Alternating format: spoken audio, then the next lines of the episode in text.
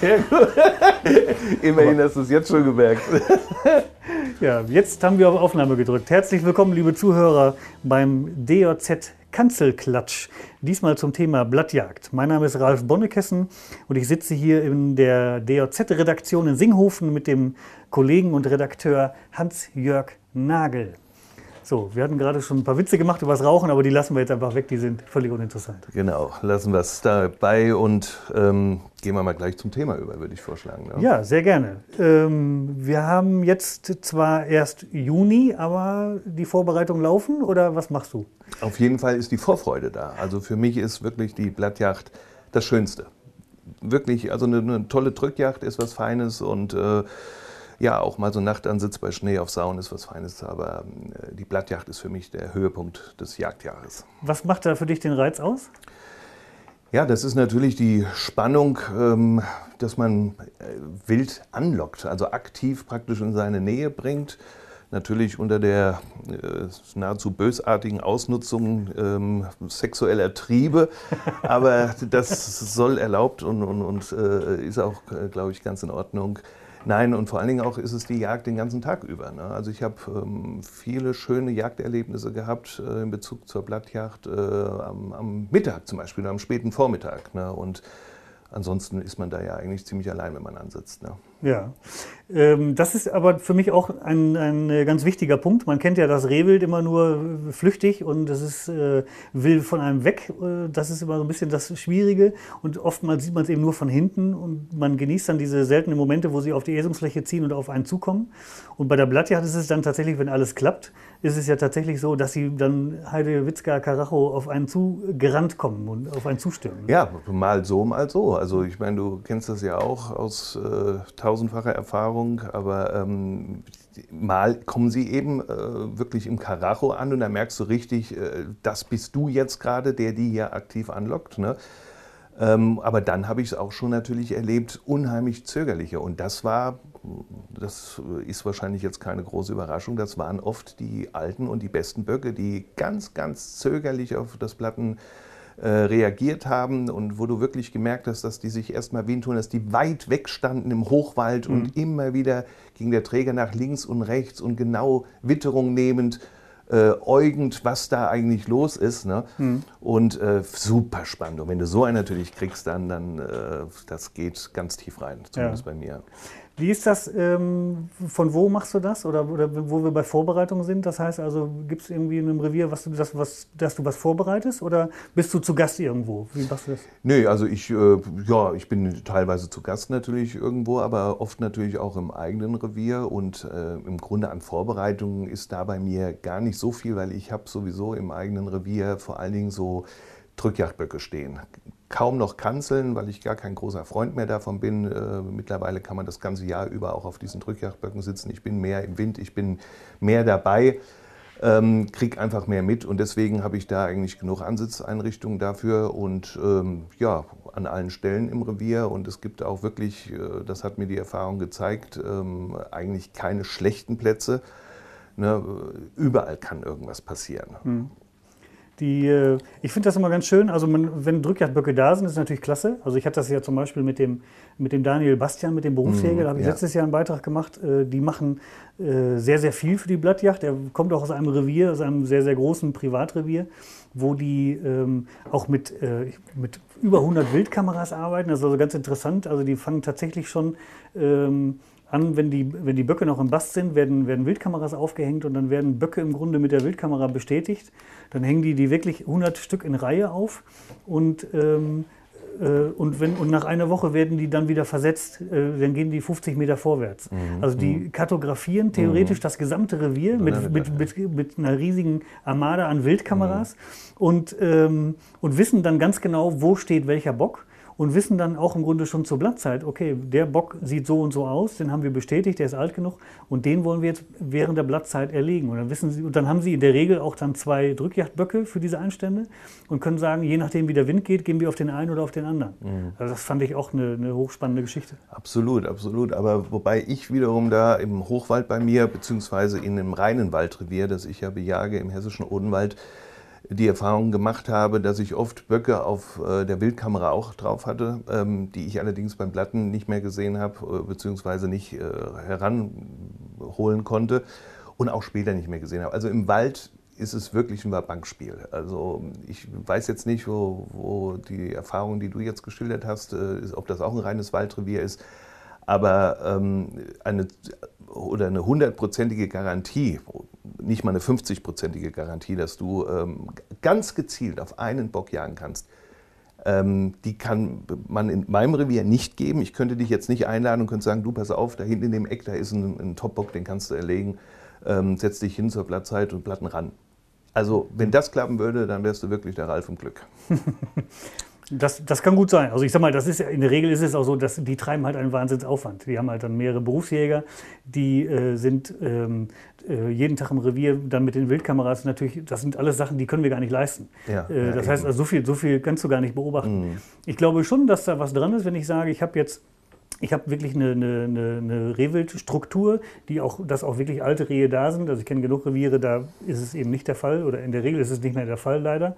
Aber wenn du ein Revier hast, was groß genug ist und du kannst deine Böcke alt werden lassen, äh, dann hast du ja auch diese, diese Einstandsböcke, die ihren Einstand auch nicht verlassen in dieser mhm. Zeit. Das heißt also, sie sind da.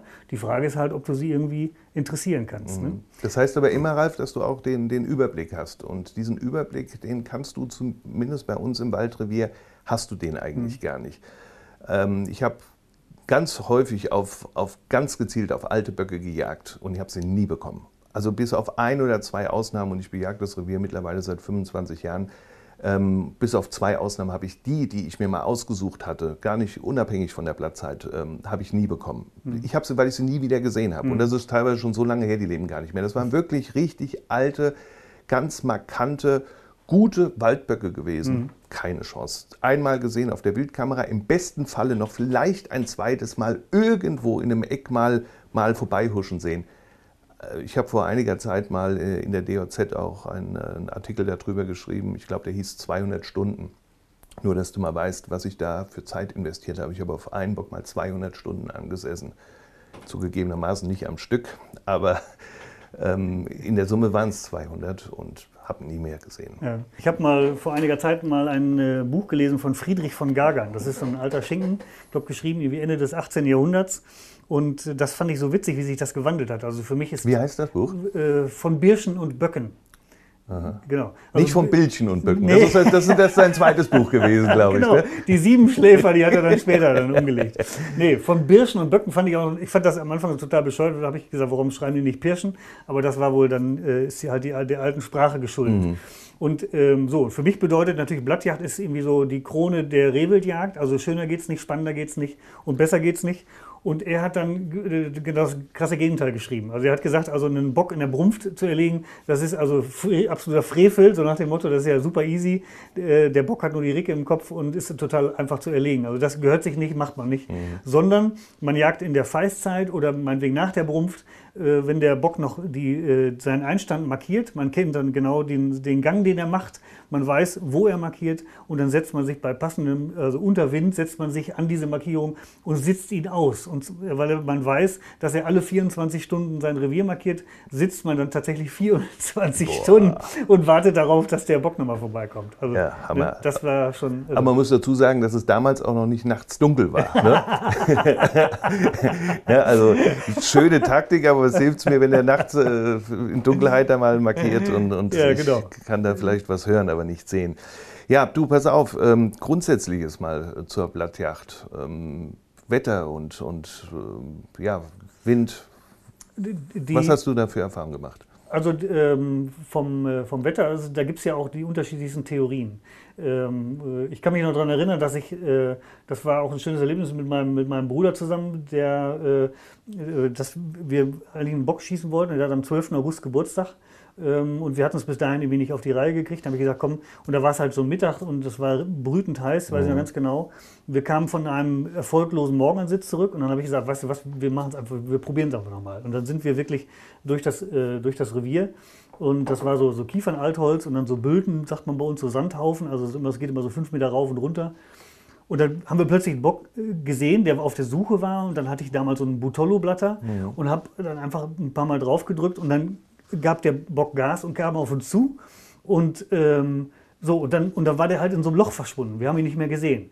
Und mein Bruder hatte dann halt seine Waffe hoch und hatte, hatte einen Drilling, Waffe hoch und hat dann schon gezielt, weil er dachte, er kommt jeden Moment aus diesem Loch raus und steht dann frei und er kann äh, schießen. Mhm. Und äh, kam nicht und kam nicht und kam nicht. Und das war natürlich, das war so gefühlte endlose Minuten. Und er stand da, da und ich guckte so, ich habe unter ihm gekniet, er hatte auch eine Waffe, hatte auch mein Drilling dabei und, und habe unter ihm gekniet und habe dann nochmal gefiebt und nochmal gefiebt und dann dauerte das immer noch. Und dann merkte ich, wie, der, wie sein Drilling schon irgendwie anfing zu rühren. Ne, weil Hat er, das, geschwächelt? Der, der konnte natürlich, natürlich kannst du eine Waffe nicht so. Also ja. du kannst, also das so als Tipp, man kann besser die Waffe bequem in der Hüfte halten mhm. und im letzten Moment hochreißen mhm. und schießen, mhm. als sie die ganze Zeit am Kopf zu halten, weil das kann man nicht. Also ja. nicht ohne Schießstock. Und er hat also dann gewartet und dann auch plötzlich kam der Bock wie von Zauber, wupp, stand er da und stand britzelbreit vor uns und guckte in unsere Richtung. Und dann brach der Schuss, wumm, machte das und der Bock blieb stehen. Und da habe ich gedacht, und da habe ich wirklich dann eine Sekunde, also nicht eine Sekunde, sondern eine Zehntelsekunde überlegt, habe gedacht, nach, er hat ein Drilling, nachladen, wenn er nachlädt, ist der Bock weg. Mhm. Also habe ich meine Waffe hoch, wumm, habe den Bock geschossen. An dem Geburtstag von meinem Bruder. Das war natürlich, er hat sich tierisch gefreut, ja. aber es war eigentlich nicht so, nicht so der Sinn der Sache. Ne? Ja, ja, so aber, macht man sich Freunde, gell? Wie sagt man so schön? Der erste war fehlgegangen, oder was, der erste Schuss? Der, erste war vom, vom, komplett vorbei. Also okay. er hat es irgendwie probiert, hat, ja. ne, und, äh, aber es war durch dieses lange Halten, ja. konnte, einfach, konnte einfach keinen richtigen Schuss mehr anbringen. Ja, ja. Und ja, aber es war, wie sagt man so schön, äh, Freundschaft vergeht, Trophäe besteht. So ist das. So ist das.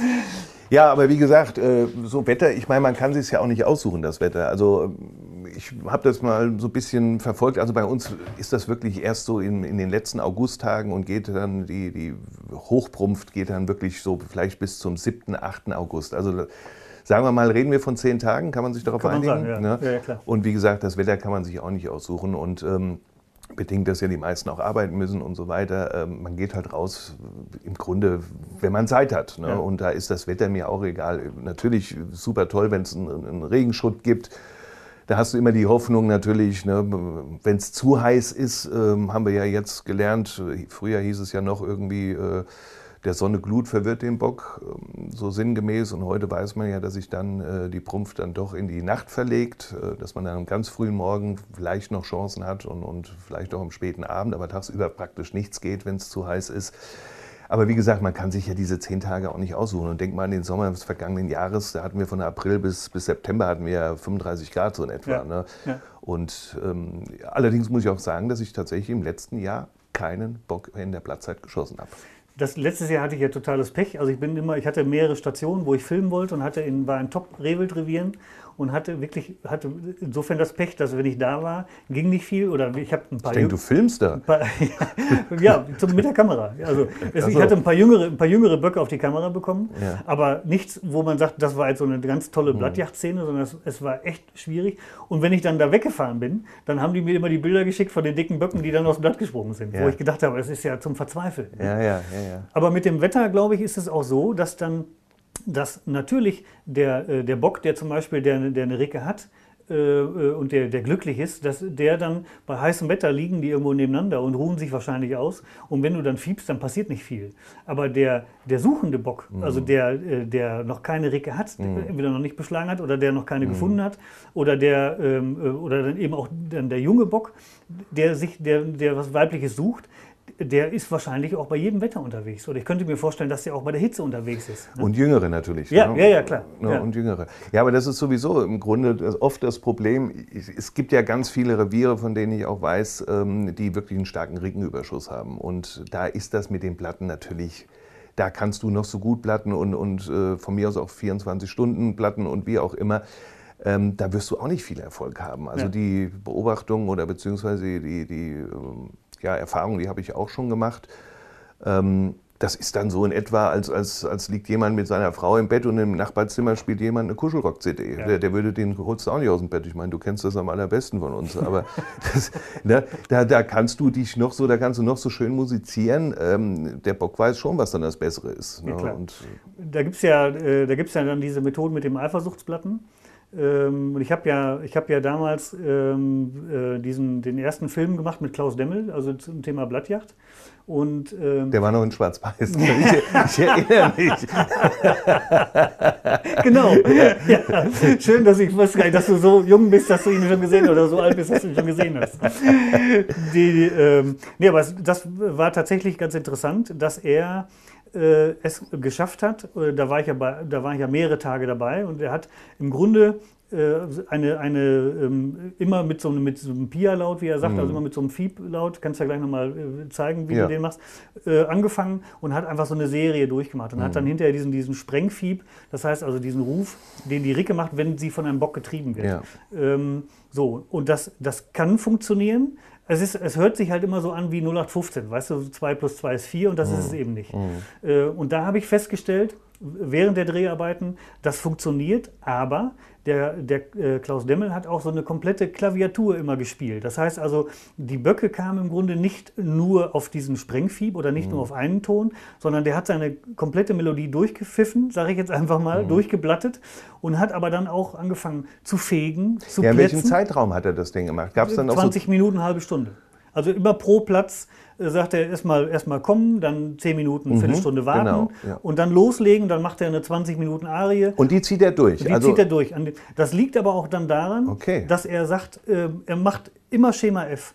Und das kann ich auch nur empfehlen, also weil man, ansonsten wird man so ein bisschen studerig. Also ich kenne das auch, man ist mit Leuten unterwegs und dann, und dann hat man, man glaubt so ein Gefühl zu haben. Mhm. Und das ist immer Blödsinn, weil mhm. du kannst dich nicht in den Bock reinfühlen, das mhm. geht einfach nicht. Sondern äh, äh, ich, mir ist es oft passiert, dass ich dann eben zu früh losgegangen bin oder zu früh weggegangen bin. Ich habe dann geblattet und habe auch so eine Arie durchgemacht. Man hat auch mal geplätzt oder sowas. Und dann hat man gedacht, ach, dover Platz bringt sowieso nichts. Und dann gehst du weg und plötzlich bäh, bäh, bäh, springt, das, springt der Ja, Bock. ja, das, die Erfahrung habe ich auch schon gemeint. Also nochmal, aber das will ich verstehen. Und äh, der Klaus Demmel sagt also, er spielt das alles durch. Ähm, während ich das zum Beispiel bislang eigentlich immer so gemacht habe, dass ich zum Beispiel mit dem mit dem Piaton angefangen habe und dann habe ich auch erstmal wirklich zehn Minuten danach gewartet, Viertelstunde danach gewartet, ob dieser Piaton äh, zieht. Ne?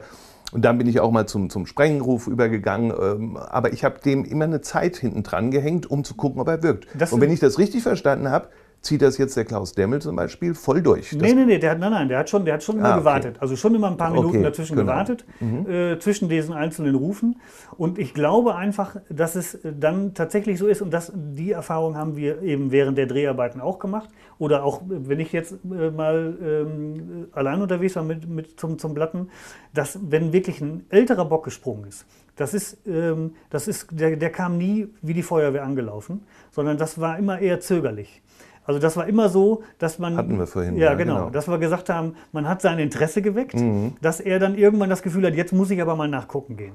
Also das war wirklich so, dass sie dann, wir haben die teilweise in, in so einer offenen Wiesenlandschaft gehabt und dann konntest du sehen, wie der Bock zehn Meter in unsere Richtung kam. Mhm. Dann stand der, dann stand der minutenlang und hat auf nichts reagiert, gefiebt, gemacht, getan. Mhm. mhm. Und das war ja das Tolle. Im Wald siehst du ja nichts. Ja, richtig. Deswegen meine ich, dieses Schema F musst du einfach durchziehen und auch dem seine Zeit geben. Man mhm. muss im Grunde sich die Plätze vernünftig aussuchen.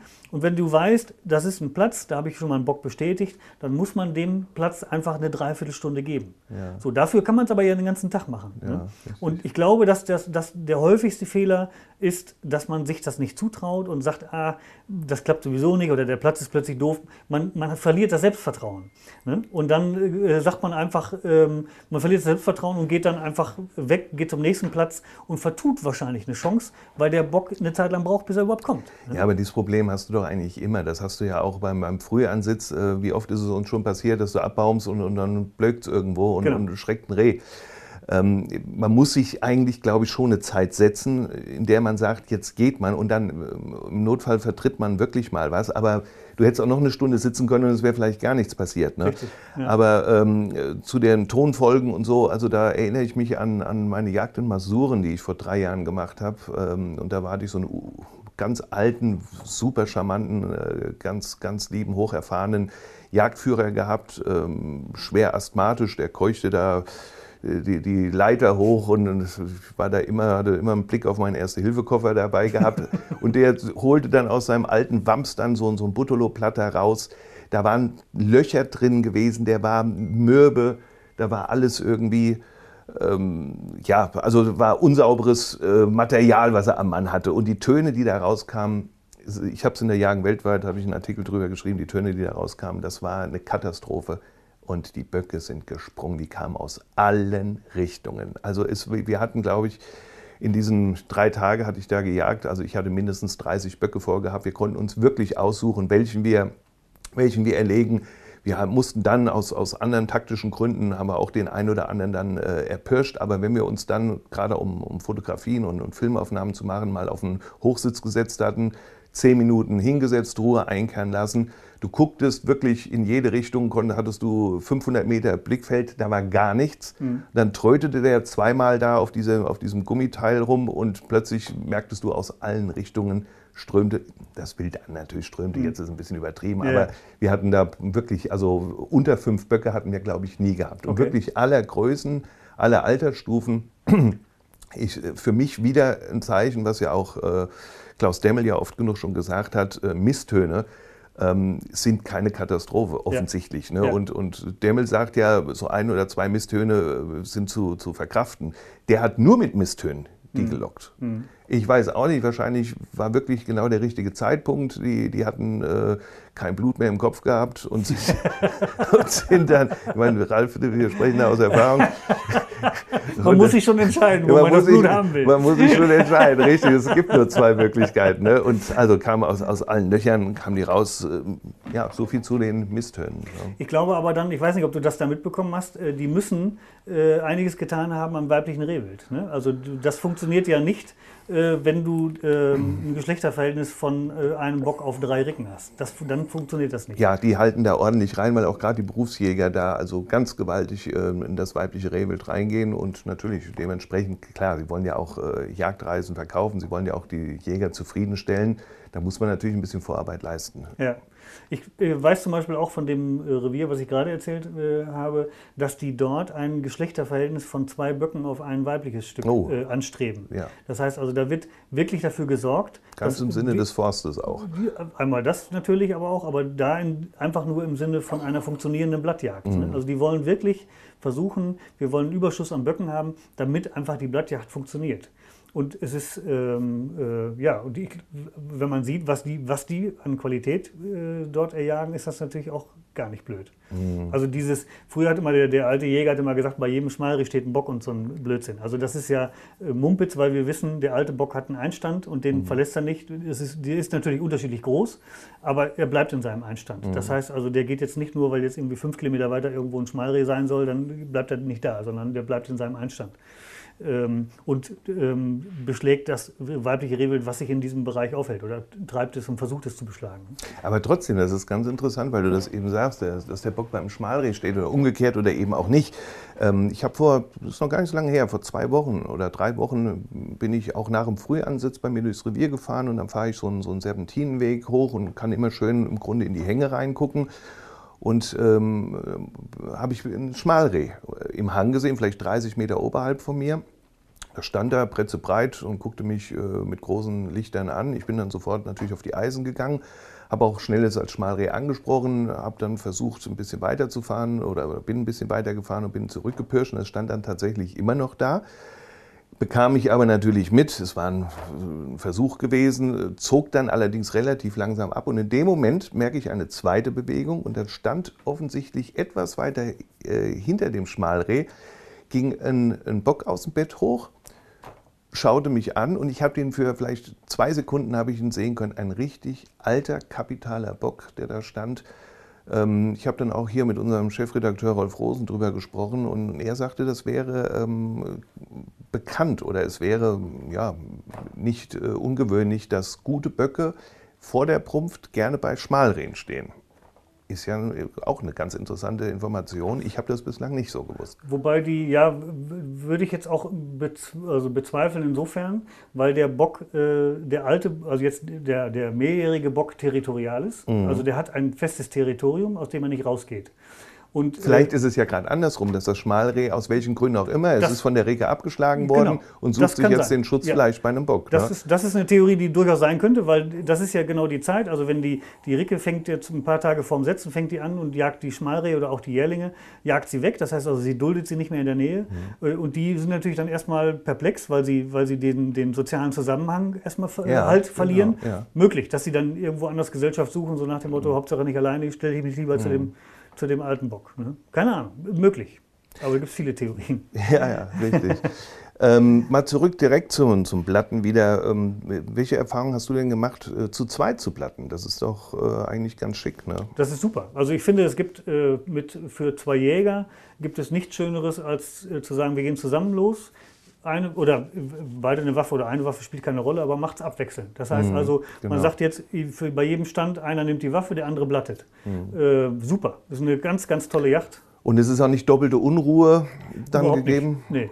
Also ich glaube, weil du, ich sag mal, du, du, im Idealfall ist es ja so, du weißt, du kennst die Einstände. Da, ist, da muss man einen ganz wichtigen Punkt noch sagen. Ähm, ich muss ungefähr wissen, wo ich den Bock vermute. Weil ich mich von diesem vermuteten Einstand muss ich mich ja, ich sag mal im Idealfall irgendwie so, so 80 Meter wegstellen oder vielleicht 100 Meter, mhm. äh, aber nicht weiter. Mhm. Ich darf aber auch nicht zu nah dran sein. Wenn ich zu nah dran bin, dann passiert es mir, dass er mich umläuft, dass er also mhm. auf mich draufläuft mhm. äh, zu schnell oder mich mhm. mitbekommt oder mich mitbekommen hat, wie ich ankomme. Mhm. Das heißt also, ich muss schon wissen, wo ich ihn vermute, darf dann nicht direkt dahin gehen, sondern muss ein Stück weit weg sein und muss mich so hinstellen, dass ich ja die äh, Fläche vor mir einsehen kann. Das heißt, mir bringt das, ich habe das also ganz oft gehabt, wir haben, äh, ich habe ein Revier gehabt im, im Emsland mit viel Traubenkirschenunterwuchs. Und das war furchtbar zum Blatten. Das war zwar spannend, und war, äh, aber es war ultra schwierig, weil die Böcke es immer gemacht geschafft haben, mit, in, innerhalb dieser Traubenkirsche so nah an mich ranzukommen, dass sie mich bemerkt haben. Und dann hast du gedacht, es funktioniert nicht und bah, bah, sprangen sie wieder ab. Mhm. Also du brauchst vor dir schon eine freie Fläche, freies Schussfeld, freies, freie Sicht um den Bock erstmal überhaupt anzusprechen und, und erlegen zu können. Wobei ich da wieder als alter Waldjäger äh, sage, dieses, es gibt ja auch diesen Spruch, der zieht ungern von, vom äh, Dunklen ins Helle. Ja. Nun ist allerdings bei mir der Hochwald, äh, sagen wir mal, wie du richtigerweise sagst, so 80, 50, 80 Meter entfernt von, von der Dickung zum Beispiel oder von einem Komplex, äh, wo ich erwarte, dass der Bock drinsteht, ähm, ist der Hochwald oft dunkel genug. Also das kannst du wirklich, da haben die keine Schwierigkeiten, da rauszukommen. Ähm, natürlich erstmal muss man immer schauen, dass man auch sich bewegungsarm hält, weil ich glaube, bei uns ist das wirklich oft so und ich beobachte, dass das die ersten Schritte aus der Dickung raus sehr zögerlich sind. Mhm. Ist dieses mal überwunden, dieses, ich gehe jetzt aus, der, aus meiner sicheren Stube raus ins Freie, ähm, dann zieht der Bock dann auch wirklich kerzengerade und kernig, wie wir es ja vorhin schon mal hatten, zieht er dann auch oft äh, auf den Stand zu, wo die Töne herkommen. Und da ist natürlich dann allerlei möglich. Ne? Mhm. Überhaupt, Ralf, ähm, das, ich weiß nicht, wie das bei dir war, aber ich habe ähm, am Anfang ähm, beim Platten immer so ein bisschen diese Schwierigkeit gehabt. Als Jäger war ich schon immer geimpft und geprägt darauf, so leise wie möglich mhm. zu sein. Und ähm, jedes Knacksen, wenn ich, wenn ich zum Hochsitz gegangen bin, jeder Ast, den du auf dem, auf dem Pirschpfad äh, durchgetreten hast, äh, war für mich ein, ein, Stich ins Herz gewesen. Mhm. Da, um Gottes Willen, jetzt, jetzt vertreibst du das ganze Wild. Und mit einem Mal beim Blatten ist die Taktik wieder genau eine andere, mhm. dass du plötzlich laut bist. Und mhm. ich glaube, viele Jäger, ähm, unerfahrene Jäger, sind zu zögerlich beim Platten. Die trauen sich nicht, die trauen sich nicht, äh, ich sage mal, konsequent dieses Ding durchzuziehen. Ähm, vielleicht sogar noch mit der Steigerung, wenn man äh, wirklich am Boden ist, dass man auch noch so ein bisschen Plätzen imitiert, indem man äh, Äste krachen lässt, indem man ein bisschen raschelt im Laub und dann wieder richtig schön aus vollem Halse rausblickt. Ich glaube, da haben viele Jäger Schwierigkeiten und, und vielleicht auch keine Erfolge deshalb, weil sie zu zögerlich sind die, das sind gar nicht unbedingt mal unerfahrene Jäger, sondern oftmals alte Jäger, die sagen, die damit Probleme haben, weil sie es nicht kennen, weil sie das nicht gewohnt sind. Ihnen wurde über Jahrzehnte eingetrichtert, verhalte dich so leise und so ruhig wie möglich. Und jetzt sollen sie plötzlich Äste knacken. Mhm. Ähm, wenn man sich das mal überlegt, wer welche Geräusche produziert, wenn du dir eine Rotte Sauen überlegst, die, äh, die durch, ein, äh, durch Buchenlaub durchmarschiert, dann ist das ja, als wenn ein Bus durchfährt. Ähm, so, jetzt mögen Rehe das auch nicht unbedingt, aber sie, äh, das heißt, da knackt irgendetwas und sie orten es dann irgendwann und können das als, als Sauen mhm. äh, lokalisieren, beziehungsweise das Reh kann das als Sau ansprechen sozusagen. Oder wenn ein Stück Rotwild irgendwo steht und da bricht eine Sau durch, die hauen ja nicht ab, weil da eine Sau vorbeizieht. Und eine, ein, Keiler, ein 80 Kilo Keiler, der macht mehr Geräusche, wenn er durch den Wald läuft, als wenn wir, oder kann mehr Geräusch machen, äh, oder genauso viel Geräusch machen, als wenn wir mit 80 Kilo durch den Wald laufen. Ähm, so, das heißt, ich glaube auch nicht, dass Sie das unbedingt von der Tritt, möglicherweise von der Trittfrequenz könnten Sie das unterscheiden, was ist Mensch und was ist Tier. Aber prinzipiell ist es erst so, dass Sie, Sie, können ein, Sie orten ein Geräusch und dann versuchen Sie, sich Wind zu holen, entweder was zu eräugen oder sich Wind zu holen, um zu lokalisieren, was ist das eigentlich. So, und wenn wir jetzt deswegen versuchen wir natürlich so leise wie möglich zu pirschen, weil wenn Sie einmal sehen, da sind zwei Beine und äh, die Körperhaltung ist kerzengerade, äh, dann wissen Sie sofort, oh, das ist Gefahr, das ist Mensch, also dann flüchtig. Wenn ich jetzt aber dann im Schirm sitze, in meinem Blattjachtschirm oder auf meinem Drückjachtbock, dann habe ich alles so vorbereitet, dass man mich nicht sehen kann oder dass vielleicht im Idealfall nur mein Kopf rausguckt und ich auch dann Plätze und diese Knackbewegung mache hinter irgendeinem Schirm oder hinter Ästen und so weiter, dass mich also der, das Wild nicht sehen kann. Und dann ähm, muss er ja, kommt er ran und, und kann jetzt nicht, er hört nur diese Geräusche und ob das jetzt ein Mensch macht oder ob das ein Reh macht, das kann er dann im Idealfall nicht unterscheiden. Das, mhm. Und deswegen ähm, kann ich da laut sein. Und auch dieses, ähm, was viele Leute, wo viele Leute Probleme mit haben, diese wirklich auf diesem Instrument rumzutröten und, und laute Töne zu machen. Man kann sich diese Scheu ganz einfach nehmen. Man nimmt in irgendeinem anderen Monat, äh, beziehungsweise im Juni oder im August oder im Oktober oder im Dezember nimmt man Blatter mit und wartet, bis man Rehwild vor sich hat. Meinetwegen, wenn Schnee liegt. Mhm. Und dann nimmt man den Blatter mit und dann macht man richtig fiese Töne. Und dann wird man feststellen, dass sich das Rehwild dafür null interessiert. 0,0 interessanterweise. Ja, das ist wirklich ne? interessant. Und ja. ähm, also sie reagieren nicht drauf, sie werfen mal auf, aber das ist nicht so, dass sie jetzt hochflüchtig mm, abgehen. Mm, mm. Ne? Auch wenn ein anderes Reh schreckt, heißt das ja nicht, dass das andere Reh sofort wegläuft, nur weil ein anderer schreckt. Mm. Ähm, sondern ähm, wir wissen ja alle nicht, wie die Kommunikation bei den Rehen läuft. Das ist ja etwas, was im Grunde nicht erforscht ist und wo wir immer ja, wo wir alle im Grunde im Dunkeln tappen. Ne? Mhm. Das Einzige, was wir wissen, ist eben, dass in der Blattzeit der Bock auf diese Geräusche, auf diese Fieblaute oder auf diese unterschiedlichen Fieblaute reagiert. Entweder mit Neugierde oder weil er eben tatsächlich was vermutet. Ja, ja. ja apropos Schrecken, weil du das gerade in den Ring geworfen hast. Also ich erinnere mich auch noch gut daran vor einigen Jahren im ehemaligen DOZ-Testrevier, da in Bad Camberg, auch Hessen übrigens. Ähm, da hatte ich auch mal einen Bock vorgehabt. Das heißt, eigentlich war das nur eine, eine wilde Jagd gewesen und zwar ein Bock äh, hinter der Ricke her. Hm. Und das ging, ich hatte vor mir also eine Wildwiese und rechts von mir so einen, so einen etwas dichteren Bestand und ich sah immer schemenhaft äh, das Theater da. Also das war eine einzige Jagerei äh, die Rike hat sich sehr geziert. Der Bock war auf 180. Der wollte es jetzt wissen. Und ähm, irgendwann ging die, ich habe das minutenlang, habe ich das beobachtet, war natürlich keine Chance. Ich habe hin und wieder mal versucht, mit dem Glas den Bock anzusprechen und hatte wohl auch das Gefühl, dass das ein ganz ordentlicher Bock ist.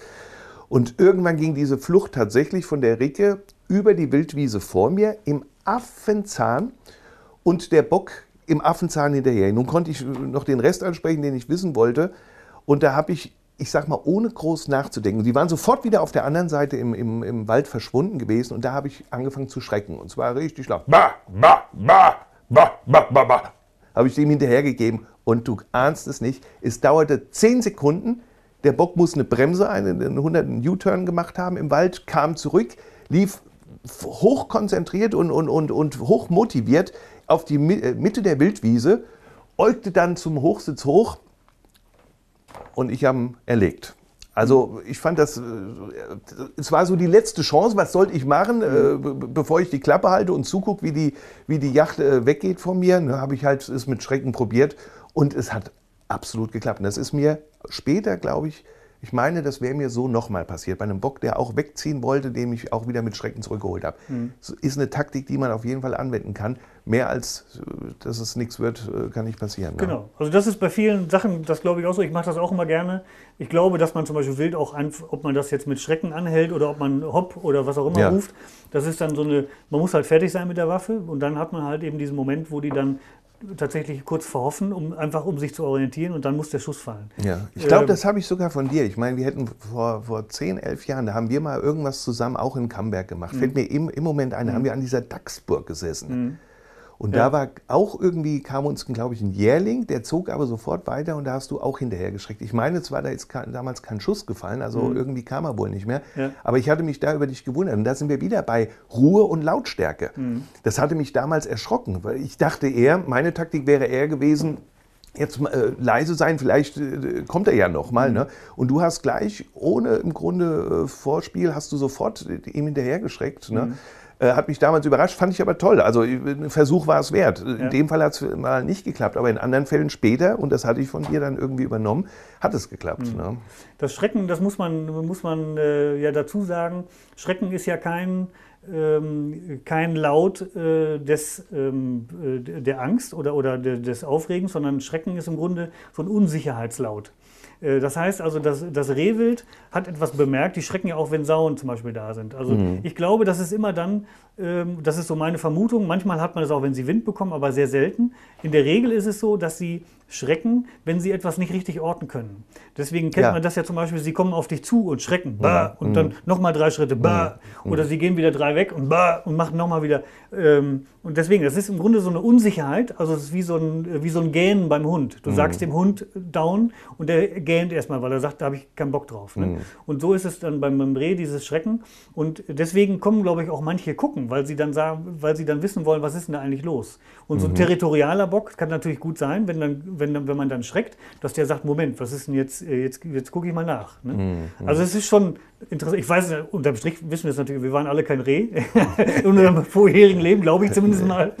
Und äh, es wäre hoch, also das wäre... Du warst ein Schmalreh.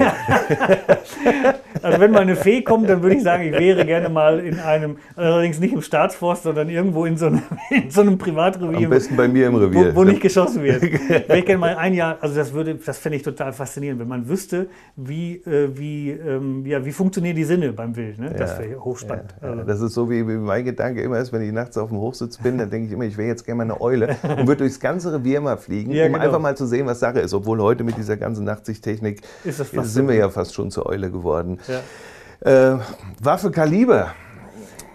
Ähm, man nimmt im Idealfall das, was man hat. Ähm, Sage ich jetzt einfach mal, für Dreh ist es ja, äh, ist es ja ab, ab 222 oder 5,6 ist ja alles machbar mhm. und auch alles okay.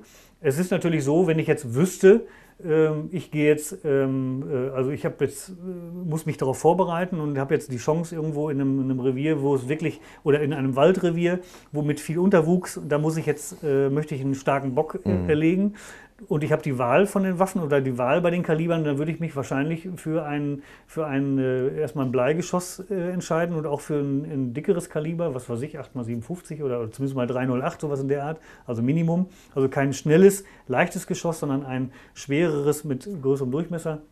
Einfach damit man die, noch die Option hat, dass wenn tatsächlich mal ein paar Blättchen oder Ästchen dazwischen sind, dass man sagen kann, da holze ich jetzt durch, das macht nichts. Ne? Mhm. Das ist natürlich mit, einer, mit, einer, mit, einem Bleigeschoss wesentlich einfacher, als wenn ich jetzt, äh, was gar nicht geht, würde jetzt irgendwie so ein, ein äh, bleifreies, ein Teilzerleger und dann auch noch von einem rasanten Geschoss, mhm, ja. darf, darf man das nicht machen. Das ist äh, mhm. einfach zu riskant, das muss man mhm. wissen. Aber sonst grundsätzlich, denke ich, ist jedes... Ähm, jedes rehwildtaugliche Kaliber geeignet. Da würde ich auch nicht, nicht groß mhm. auf, drauf gucken. Ja. Und ansonsten äh, denke ich, ist auch noch ganz wichtig, ähm, dass man sich wirklich volltarnt. Also wir haben das ja damals zusammen, glaube ich, auch in Dänemark erlebt, als wir die Bogenjäger da begleitet hatten, die ja auch von wirklich von, von, von der Haarspitze bis zu den Füßen ja getarnt sind. Äh, ich habe das in den ersten Jahren so nicht gemacht, aber da du ja wirklich viel am Boden bist und ich auch wirklich gerne mal pirsche, aber dann wirklich pirsche, das heißt also tatsächlich Pirschen stehen statt Pirschen gehen. Mhm.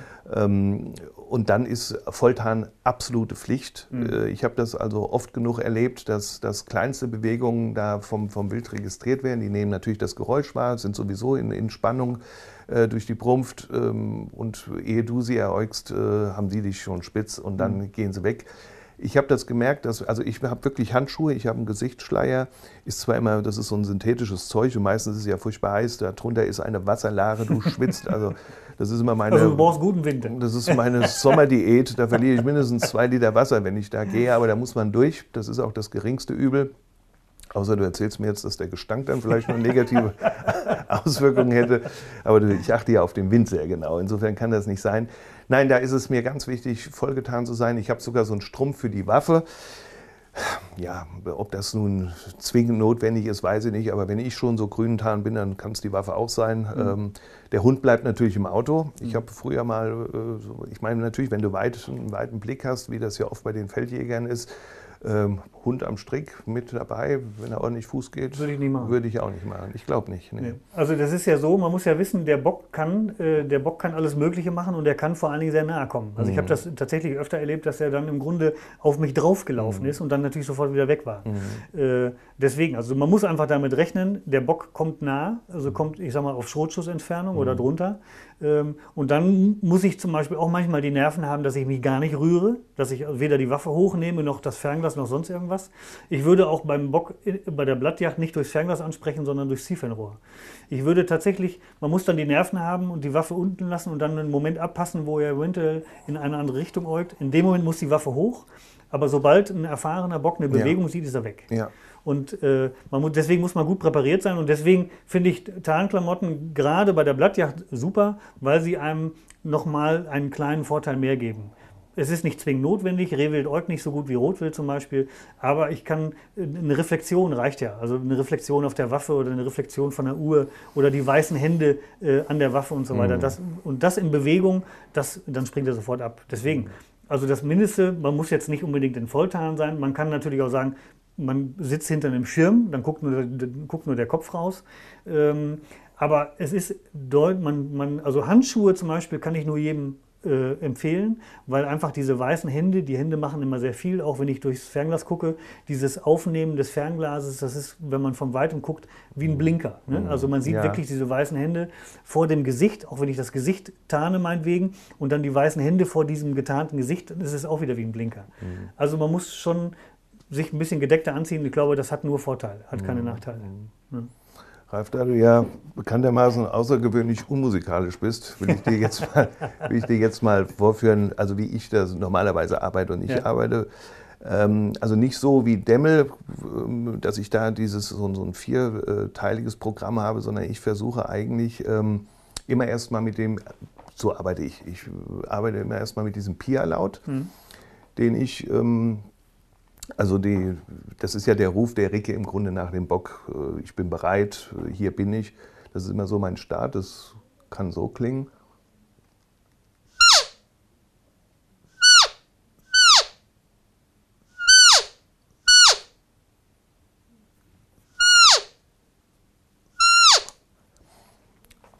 Ja. ja. Das ist ja so in etwa. Ne? Ja. Genau. Ähm, ein, äh, wo wir gerade sagten, der, der Reifebock liegt bei der Ricke. Die, das, ist ja in der Re das ist ja die Regel, mhm. sage ich einfach mal. Ich bin in der Brumpf, in der Hochbrumpft. Der Dietzel schreibt zum Beispiel in seinem äh, Buch äh, vom, vom Niederwild, schreibt er beim Rehwild, die Brumpf geht vom 1. bis zum 10. August, ist also so als Faustregel mhm. und ist am 1. am besten und am 10. am schlechtesten. Also das ist so, war so seine Grundregel. Ne? Also geht dann zehn Tage. Ähm, wobei es auch alles wieder völlig anders sein kann. Spielt aber auch gar keine Rolle. Ähm, Jetzt habe ich gerade einen Faden verloren. Worauf wollte ich? Ach so, genau. Die, die, wir haben wir ja, es um Blattjagd jetzt. Genau, ja, ach, um Blattjagd, okay. die, die Regel in unseren Revieren ist ja, dass wir wahrscheinlich einen weiblichen Überschuss haben äh, und dass der Bock bei der Ricke steht. Ja. Und was da äh, auch eben, finde ich, sehr, sehr gut funktioniert und, und mehrfach geglückt ist, ist eben der Kidsruf. Ist der Kidsfieb, ne? ja. Mhm. Mit dem Kidsfieb ja. die Ricke zu locken und der Bock läuft hinterher. Ne? Genau.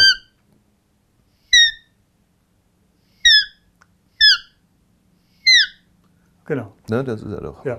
Und, da genau. ist, ähm, und das funktioniert, äh, habe ich auch damals mit äh, mir Sebastian Jakob zum Beispiel eine ganz tolle Situation gehabt. Da hatten wir einen Bock, den haben wir äh, ein paar Tage versucht zu kriegen, aber nicht gekriegt. Mhm. Ähm, und dann haben wir irgendwann auf dem Dings gesessen, haben als letztes, war die letzte Aktion, haben wir gesagt, ach komm, wir probieren noch einen.